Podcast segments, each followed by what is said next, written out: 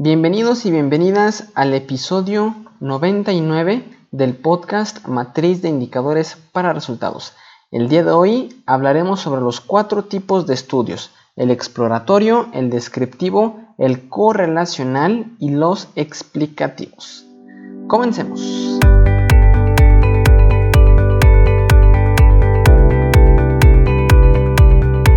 Hola, ¿qué tal? Es un gusto saludarte. Hoy 2 de mayo del 2018. Eh, pues estamos aquí grabando. Es un gusto estar aquí compartiendo con ustedes y pues disfrutando de, las festividades pasadas que fue el Día del Niño y pues el primero de mayo, el Día del Trabajo. Espero que también la hayas pasado eh, pues descansando y a gusto y recargando pilas. El día de hoy el episodio 99, ya casi llegamos al episodio número 100. Estoy preparando una sorpresita para todos los oyentes. Este, pero bueno, vamos a comenzar con el, con el tema del día de hoy. Vamos a platicar acerca de los cuatro tipos de estudios, pero antes recuerda que en isaacfigueroa.com diagonal contactar puedes hacerme cualquier duda, pregunta o comentario que tengas acerca de la matriz de indicadores para resultados y en isaacfigueroa.com diagonal indicadores puedes conocer la propuesta, el software que hemos desarrollado en Ava Insadisa para administrar toda la información de tus programas presupuestarios a nivel municipal, a nivel eh, organismo paramunicipal o cualquier otro organismo público que requiera esta herramienta que de hecho es obligatoria. ¿Sale? Muy bien, pues vamos a comenzar con el tema del día de hoy. Hoy platicaremos sobre los cuatro tipos de estudio según la tipología de investigaciones desarrollada por Danke en 1986, los cuales son los exploratorios, descriptivos, relacionales o correlacionales y los explicativos. ¿Sale? Pues vamos a comenzar con el primer tipo de estudio, los exploratorios. Y como lo menciona su nombre, son estudios cuyo objetivo es explorar o iniciar el análisis de un determinado problema o tema del que no se tienen muchas investigaciones previas y tampoco existe mucha documentación al respecto. En el sitio eumet.net lo describe como si realizáramos un viaje a un lugar que no conocemos, ni siquiera sabemos cómo es, pero un amigo nos dice que existe. La idea de este viaje es explorar y familiarizarnos con el lugar desconocido para realizar una investigación más profunda posteriormente. De acuerdo con la maestra Ivette del curso, del curso que te platiqué que estoy tomando, de datos para el análisis de las políticas públicas del Banco Interamericano de Desarrollo, bueno, la maestra Ivette menciona que la idea de este tipo de estudios de los exploratorios es determinar tendencias, identificar relaciones potenciales entre variables y delimitar caminos de investigación para establecer precedentes de futuras investigaciones de mayor profundidad, de mayor calibre. Y este tipo de estudios no buscan comprobar hipótesis previas, sino iniciar una hipótesis de partida. La maestra Yvette menciona que muchos estudios que usan metodologías cualitativas como entrevistas o, u observaciones tienen objetivos exploratorios. Un ejemplo de estudios exploratorios es como se menciona en el curso de EDX, el que estoy tomando, Datos para la efectividad de las políticas públicas es una investigación que consta de observaciones y entrevistas hecha a una comunidad de indígenas en el Amazonas, con el objetivo de determinar las motivaciones y percepciones de sus integrantes frente a una nueva política social implementada. Este es un ejemplo de un estudio exploratorio. ¿Sale?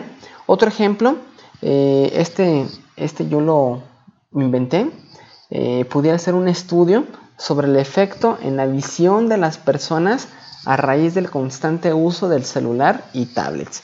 Sería interesante, ¿no crees? Este, bueno, al menos no, sé si exista mucha documentación al respecto, pero también leyendo, te comparto que leyendo un libro, eh, o no me acuerdo si lo vi en internet, pero mencionaba que de aquí a 20 o a 15, 20 años, pues los humanos vamos a tener Problemas en nuestra visión por el constante, la constante exposición a las pantallas de, de los celulares, de los tablets. Entonces, pues será eh, interesante hacer un estudio exploratorio para ver de qué magnitud estamos hablando y qué es, cuáles son las variables que, están interfiriendo. Sería interesante, ¿no? Aquí también como, como entre paréntesis hay que disminuir la, pues las veces en que estamos viendo nuestro celular porque a la larga nos puede afectar nuestra vista. ¿Sale? Ok, el segundo tipo de estudios que son los descriptivos.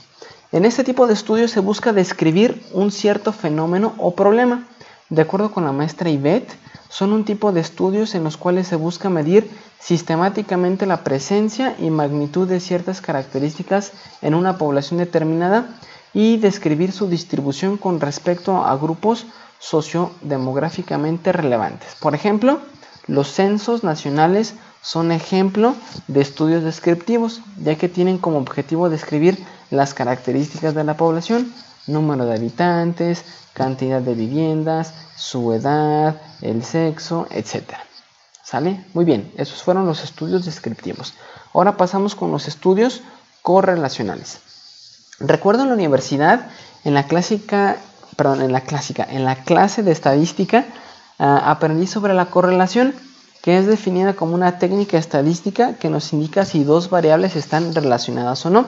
Por ejemplo, las variables ingreso y gasto familiar están relacionadas porque si incrementa el ingreso familiar, también incrementa el gasto familiar. Entre más tenemos, más gastamos. Es un ejemplo de correlación positiva. Ambas variables suben o bajan juntas en la misma dirección. Asimismo, la correlación puede ser también negativa. Por ejemplo, la ley de la oferta y la demanda, donde conocemos que si los precios suben, la demanda baja. El aumento de una variable está asociada con la disminución de la otra. Esto es un ejemplo de correlación negativa.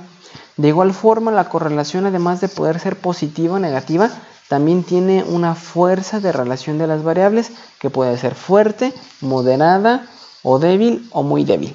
Y tanto el sentido como la fuerza de la relación se muestra, se muestra a través del coeficiente de correlación.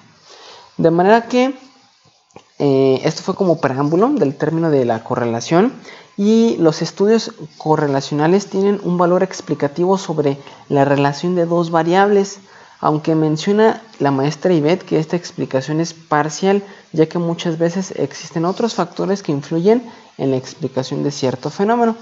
Pero vamos a mencionar un ejemplo de este tipo de estudios correlacionales. Un ejemplo sería cómo se relaciona el gasto en materia de salud en programas de enfermedades crónico-degenerativas y la disminución de las personas con diabetes e hipertensión. Ese sería un estudio muy muy interesante porque veríamos eh, cuánto se ha gastado en programas de este tipo de, la prevención o de atención de enfermedades crónico-degenerativas como por ejemplo la, diabetes y la hipertensión, cuánto se ha gastado y en, realidad cuánto, eh, cuántas personas que tienen diabetes, por ejemplo, se han mantenido controladas. Esto se, pues, se, lograría conocer a través de una medición constante de, su glucosa, por ejemplo, y de las que están sometidas a este, a este programa para ver pues qué efectos o qué, relación. Eh, obviamente se esperaría que entre más se invirtiera o más se destinara a este programa, pues que las personas estuvieran más en control o que disminuyeran las personas que contrajeran esta, esta, esta diabetes. Esto sería un ejemplo de un estudio correlacional. ¿Sale? Por último, los estudios explicativos. De acuerdo con Yvette, estos estudios nos ayudan a explicar por qué ocurre un fenómeno y en qué condiciones se da este, o por qué dos o más variables están relacionadas. Este estudio digamos que es el que aplica un nivel analítico más elevado que los anteriores y lo interesante es que tiene una finalidad predictiva, es decir, predecir el comportamiento de una variable con base a las regularidades de otra. Recuerdo el caso de Anne Milgram y el uso de las estadísticas inteligentes. Es un episodio que dejo aquí enlazado en, las notas del programa. De hecho, es el episodio 94, en donde eh, Anne Milgram, que era la fiscal de un estado de Estados Unidos que era New Jersey.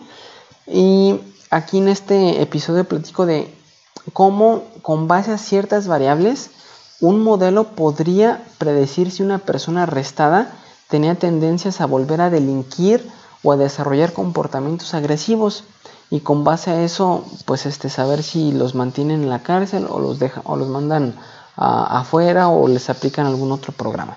Y todo esto ahí explico en el episodio fue un episodio, una plática de TDX, cambió toda la política pública en materia de seguridad en New Jersey. ¿Sale? Te, te recomiendo que le des un vistazo y que lo escuches. Y de acuerdo con Ivette, un estudio explicativo, un ejemplo de un estudio explicativo son las evaluaciones de impacto. Si, si, recuerdas, hemos platicado en este podcast que los programas presupuestarios deben de evaluarse por ya por, por normativa, pero también, también por, por un sentido de, superación. ¿Por qué? Porque la evaluación nos permite mejorar los programas presupuestarios. Es una retroalimentación que permite conocer en qué puntos está fallando el programa para mejorarlos y qué cosas también se están haciendo bien, pues para mantenerlas e inclusive pues tratar de mejorarlas. Y existen varios tipos de evaluaciones, las evaluaciones de diseño, las evaluaciones de consistencia de resultados, las evaluaciones de proceso y las evaluaciones de impacto. Para todas estas, si te interesa conocer más, eh, dejo enlazado un episodio, es el episodio 73 de aquí del podcast. Y también algo bien interesante es que Coneval eh, también ha desarrollado pues, los términos de referencia para realizar estas evaluaciones y ha desarrollado muchísimo material referente a la evaluación de programas eh, de desarrollo social y pues también te invito a que le des un vistazo. ¿Sale? Muy bien, pues hemos terminado, espero que haya sido de, utilidad, eh, pues al menos para conocer un poquito más de los tipos de estudios, eh, los estudios exploratorios, los descriptivos, los correlacionales y los explicativos. ¿Sale? También con una noticia que ya, ya están publicadas los resultados del diagnóstico PBR del nivel de implementación PBR-SET que hace la Secretaría de Hacienda a todas las entidades federativas y a algunos municipios. Y quiero felicitar al estado de Guanajuato por su segundo lugar nacional. En verdad es un gran logro. Les mando muchos saludos desde aquí a todos los que me estén escuchando.